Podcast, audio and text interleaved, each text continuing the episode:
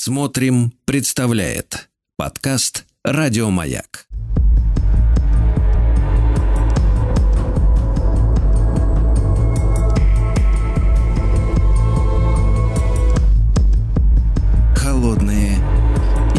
Дорогие друзья, мы продолжаем наш исторический цикл «Холодные игры», посвященный истории холодной э, войны, э, противостояния Запада и Востока, НАТО и Варшавского блока. И, конечно же, Евгений Юрьевич Спицын, историк и публицист. С нами Евгений Юрьевич, доброе утро. Здравствуйте.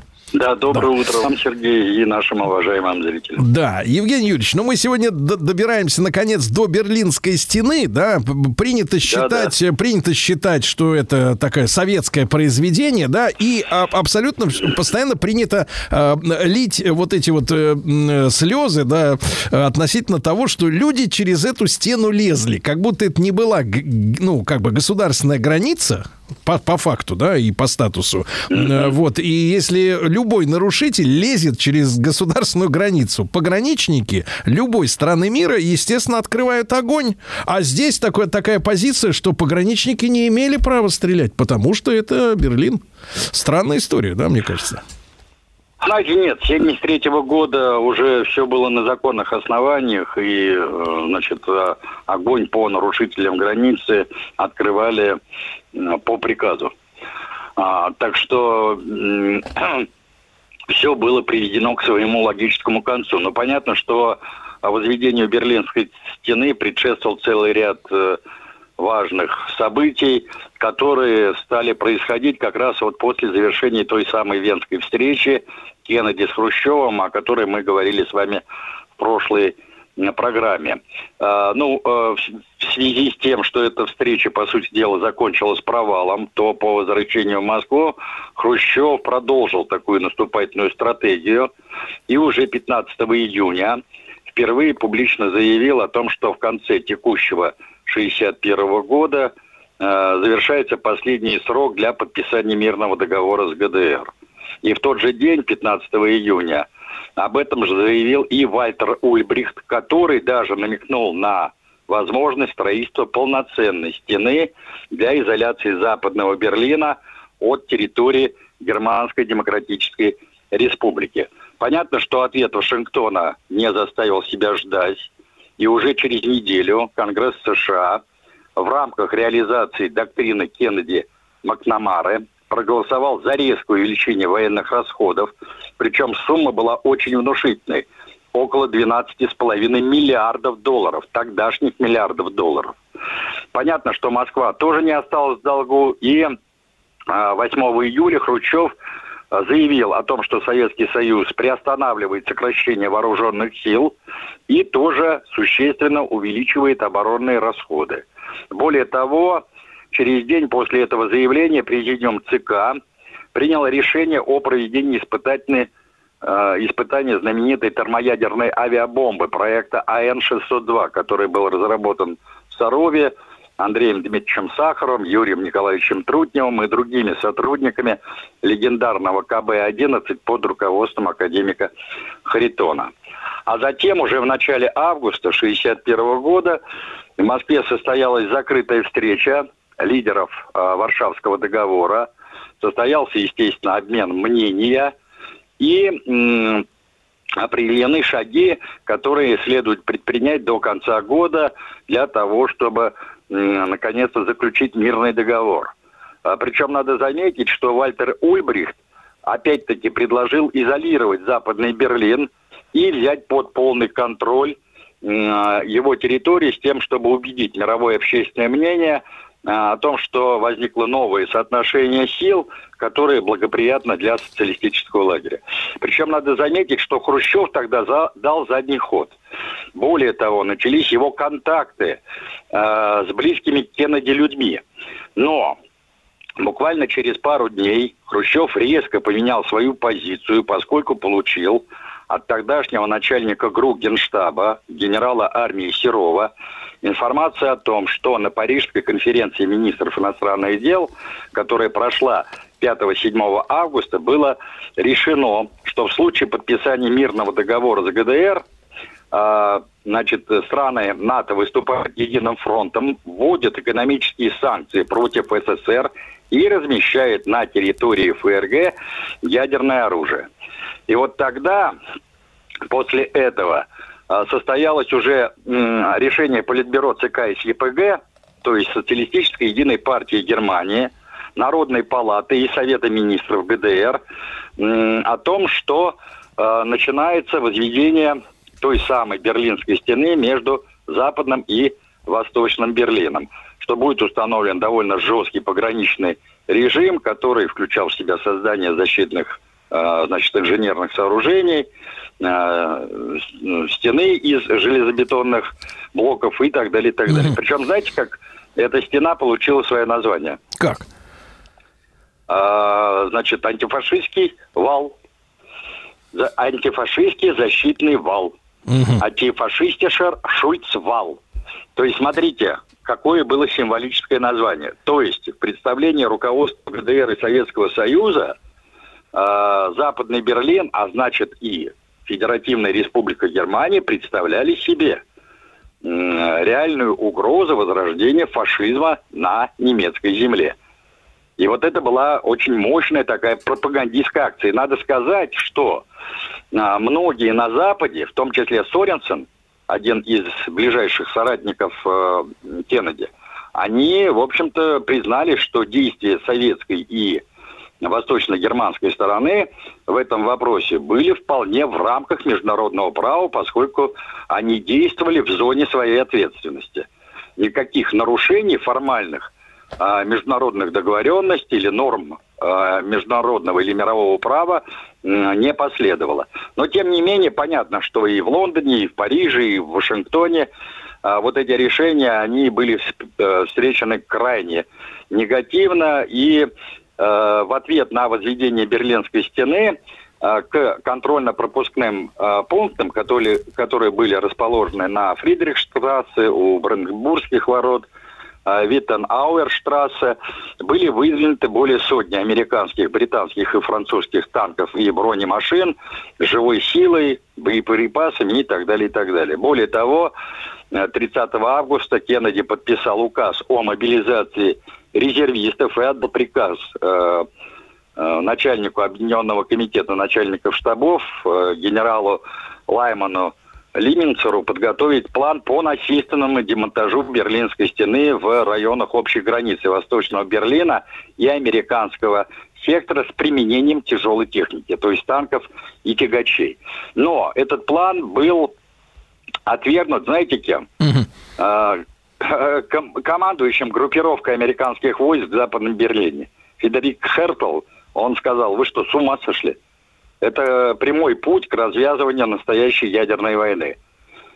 И поэтому сами же американцы отказались от э, значит, э, подобных э, мероприятий в районе Западного Берлина. При этом надо сказать, что ситуация к тому времени накалилась настолько, что сам Вашингтон вынужден был прибегнуть к неформальным контактам с Москвой и лично с самим Хрущевым. А, с ним вели переговоры, а, во-первых, госсекретарь Дин Раск, и, во-вторых, тот самый Джордж Кеннон, а, который был автором знаменитой длинной телеграммы. И в итоге, значит, удалось в ходе вот этих вот э, консультаций выйти на неформальное соглашение по Западному Берлину, и, казалось бы, общая такая вот э, напряженность вокруг этой стены несколько упала. Более того, на 22-м партийном съезде, а как раз вот в октябре 61 года начал работу 22-й партийный съезд, Хрущев публично заявил о том, что Москва, э, значит, смягчает свою позицию, что дезавуирует э, знаменитый мартовский ультиматум Хрущева, ну и так далее, и так далее. При этом надо заметить, что к тому времени численность американских войск в Западном Берлине возросла до 40 тысяч человек – а, значит, э, на 200 э, танков и 300 э, истребителей. То есть американцы, видимо, действительно готовились ну, к какому-то серьезному столкновению. Более того, министр обороны Макнамара, значит, постоянно ну, получал как бы сигналы от сотрудников Пентагона э, с предложением, не, про, не попробуют ли нам на прочность советскую военную машину. И вот в результате 27 октября 1961 года в районе Фридрихштрассе произошел вот тот самый знаменитый инцидент у контрольно-пропускного пункта Чарли, который mm-hmm. чуть было не привел действительно к реальному военному столкновению двух армий. Там, э, что называется, впритык стояли с одной стороны подразделения 40-го бронетанкового полка армии США, с другой стороны нашей 68-й гвардейской танковой, э, танкового полка, которым э, незадолго до этого инцидента стал командовать гвардией полковник Владимир Дмитриевич Сергеев. Так что вот таким вот образом. Mm-hmm. Причем, как вспоминает Троиновский, тогдашний помощник Хрущева по международным делам, маршал Конев э, во время заседаний 22-го партийного съезда постоянно значит, э, терся вокруг Хрущева и все время высказывал ему опасения о том, что ситуация вот-вот выйдет из-под контроля и полыхнет настоящая война. Но э, Хрущев, э, в общем-то, к этим алармистским настроениям Конева относился, ну, с иронией. То есть он считал, что Иван Степанович сгущает краски и т.д. и т.п.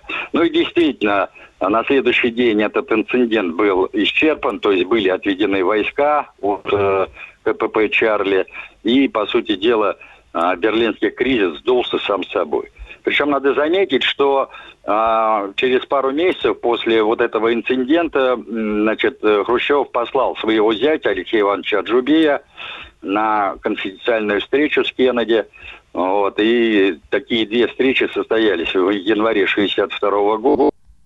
И, в общем-то, да, после этих встреч, а затем после, значит, контактов э, нашего резидента ГРУ, э, полковника Большакова и Селлинджера, это пресс-секретарь э, Кеннеди, в общем-то, была поставлена жирная точка вообще в истории тех самых берлинских кризисов, о которых мы с вами уже угу. говорим не первый месяц и посвятили не одну программу. Евгений Юрьевич, а вы понимаете э, подоплеку под э, постоянным желанием э, американцев, да, и как бы пристегнутых к ним помощников в виде НАТО, вот постоянно делать вот эти провокации военные?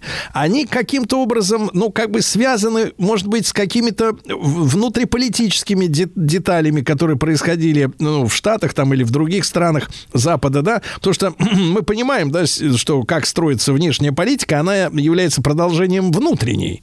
И мы видим, что какие-то телодвижения даже в настоящее время, да, тем более это показано, да, э, связанные там с выборами, с какой-то внутриполитической обстановкой, с политическими скандалами, ну, если о Клинтоне, да, говорить, вспоминать его похождение, да, они связаны с вот с их активностью на внешнем контуре, потому что с точки зрения военной, ну, это глупость какая-то, ну, ограниченный контингент внутри страны, правильно, снабжение э, этого контингента невозможно, потому что, ну, воздушный мост, ну что, есть, так сказать, против, так сказать, зенитные ракеты, да.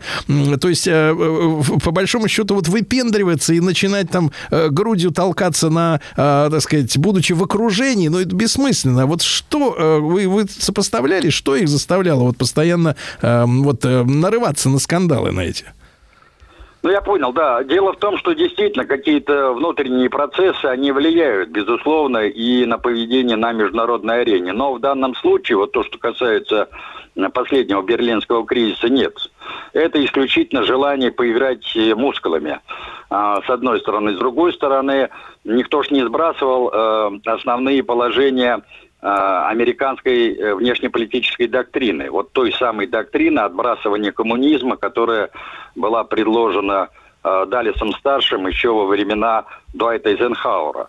Я напомню, что первая доктрина, так называемая Трумановская доктрина, она uh-huh. предусматривала лишь, лишь сдерживание коммунизма. Да, а вот о, да, о второй доктрине поговорим сразу после короткой рекламы.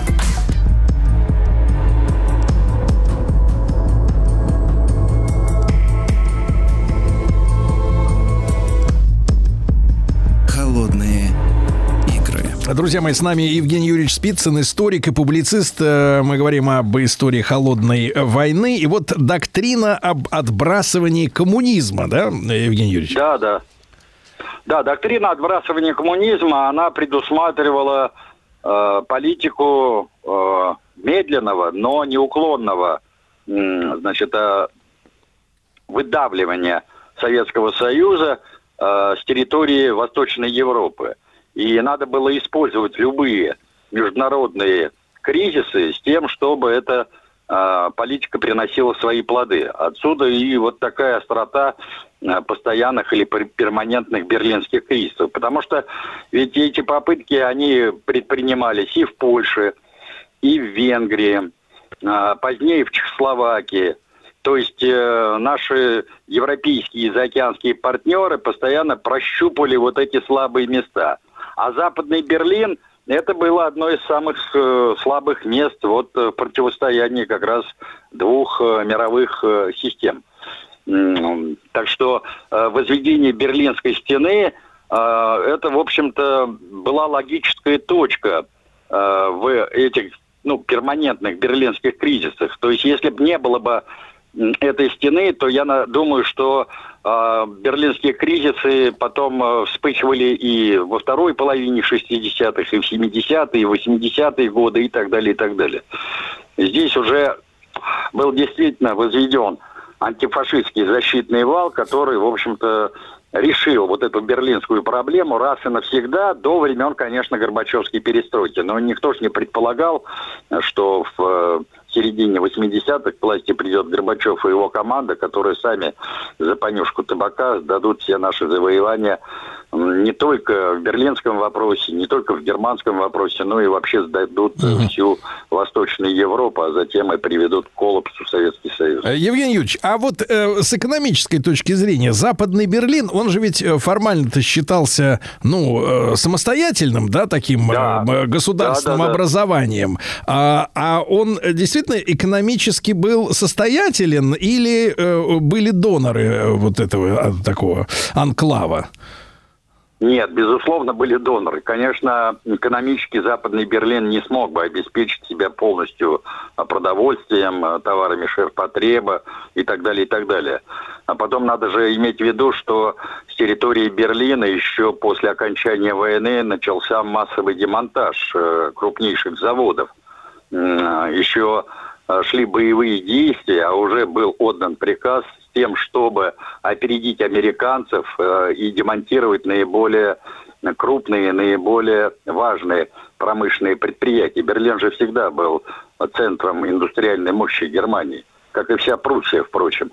Понимаете, поэтому э, понятно, что э, Западный Берлин снабжался по особым, кстати, статьям – и Федеративной Республикой Германии, и американцами, и вообще Европейским Союзом. Ну, тогда Европейского Союза в полном смысле не было, но я имею в виду той организации, которая затем а, уже вот э, в 90-х годах превратиться в Европейский угу. Союз. Евгений Юрьевич, а вот ну, вы упомянули сегодня, да, тот самый э, КПП Чарли знаменитый, да, э, и там были другие пропускные пункты. В принципе... Да, да, там было 13 пропускных да. пунктов. Да, в, в конечном счете, ведь смотрите, эта стена 155 километров была. Угу. Это был целый комплекс. 300 сторожевых вышек.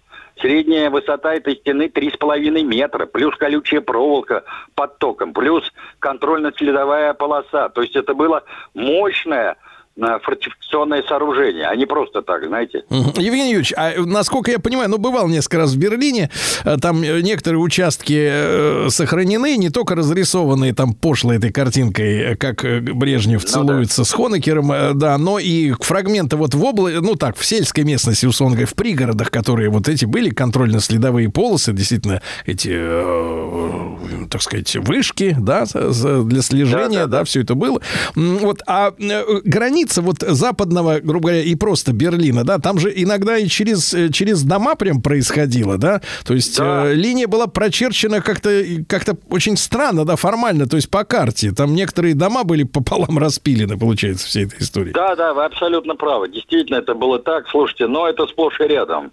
Возьмите, например, нашу границу современную с Украиной. У нас также э, села Угу. Э, да, по-живому, что называется, резались. Половина села на украинской стороне, половина на российской. Кстати, я забыл, знаете, что вам сказать? Да. Что куратором возведения этой стены был тот самый Эрих Хонекер. Mm. То есть до своего назначения в 1971 году генеральным секретарем ЦК СЕПГ он целые 10 лет, как секретарь ЦК СЕПГ по безопасности и член Национального совета обороны курировал возведение этой стены и ее постоянное усовершенствование. Так что вот так, любопытный факт. И понятно, что для него крах Берлинской стены, который совпал с его отставкой, стал крахом, в общем-то, самой uh-huh. жизни этого очень незаурядного и, прямо скажем, выдающегося антифашиста и человека, который пострадал, серьезно пострадал. Он же сидел в Моабите вместе с Тельманом, будучи совсем молодым человеком. Понимаете? Да, да. И вот так мы сдали нашего э, верного союзника, э, значит, просто, ну, стыдно до сих пор от того, что сделал Горбачев, а потом и Ельцин ну, с этим э, да, выдающимся деятелем мирового да. и коммунистического Евгений Юрьевич, пару слов буквально. А, вот, опять же, я упомянул КПП, да, эти контрольно-пропускные пункты, их 13 да. штук было. А берлинцы и западно-берлинцы, они при каких условиях могли, в принципе, перемещаться туда-сюда?